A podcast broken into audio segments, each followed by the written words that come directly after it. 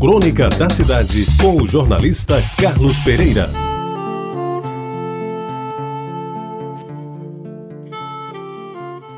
Amigos ouvintes da Rádio Tabajara, para honrar um compromisso oficial, quebrei uma promessa feita comigo mesmo. A de não frequentar o bairro de Aguaribe pelas saudades que me fazem voltar à infância. Isso também para me poupar de volta a um tempo cuja lembrança certamente me deixaria indefeso diante de reminiscências que ainda hoje povoam a minha mente.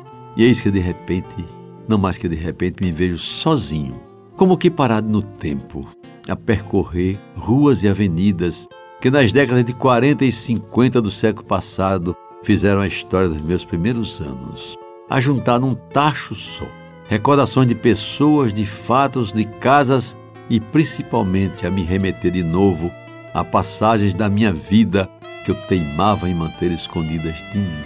Começa pela atual Avenida Derbal Piragibe, que, com exceção de algumas poucas casas remodeladas, permanece como se o próprio Instituto de Patrimônio Histórico a tivesse tombada por inteiro. Parece até que ninguém mexeu naquelas casebres, naquelas casinhas de uma água só, naquelas humildes residências de parede meia. Tenho eu a impressão de que o próprio tempo se esqueceu delas pois são as mesmas fachadas que eu via e revia, dia após dia, nas caminhadas de casa para o Grupo Santo Antônio, da Igreja do Rosário para casa.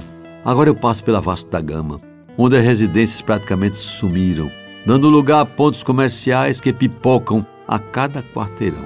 De postos de gasolina a casas mortuárias, passando por bares, cabeleireiros, lojas de peças e algumas poucas mercearias, que estas sim era o único comércio legal daquele tempo.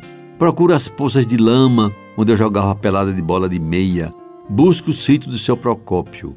Me pergunto sobre a casa em que um dia uma santa chorou e consigo apenas ver, ainda de pé, o sobrado da esquina da Capitão José Pessoa.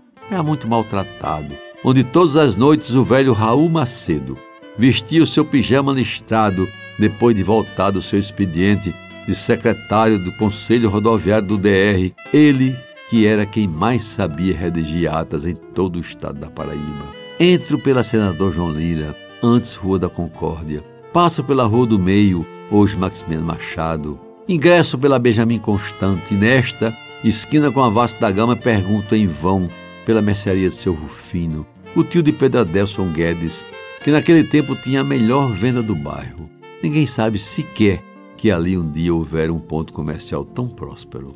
Aí eu tento entrar pela Avenida Conceição, mas a esta altura as saudades me fazem cansado de tantas emoções e termino por deixar para outra vez a segunda parte desse itinerário, que, embora não tão lírico como o de Jomar Souto, foi importante, mas responsável pela quase tristeza que me abateu no resto daquele dia. E agora, quando escrevi esta crônica, sinto-me renovadas minhas lembranças e bem menos atacado pelo remorso com que iniciei estas mal traçadas linhas. Afinal, o que eu tenho mais é dar graças a Deus por me manter vivo e por isso mesmo poder passar adiante estas recordações das quais não devo me apropriar, pois elas também pertencem a tantos outros que viveram aqueles velhos tempos, inesquecíveis tempos que ninguém pode reconstruir a não ser a nossa memória. E esses também são os caminhos de mim. O que, aliás, me faz lembrar e lembrar com muita saudade o cronista maior, sempre saudoso, Luiz Augusto Crispim. Você ouviu Crônica da Cidade com o jornalista Carlos Pereira.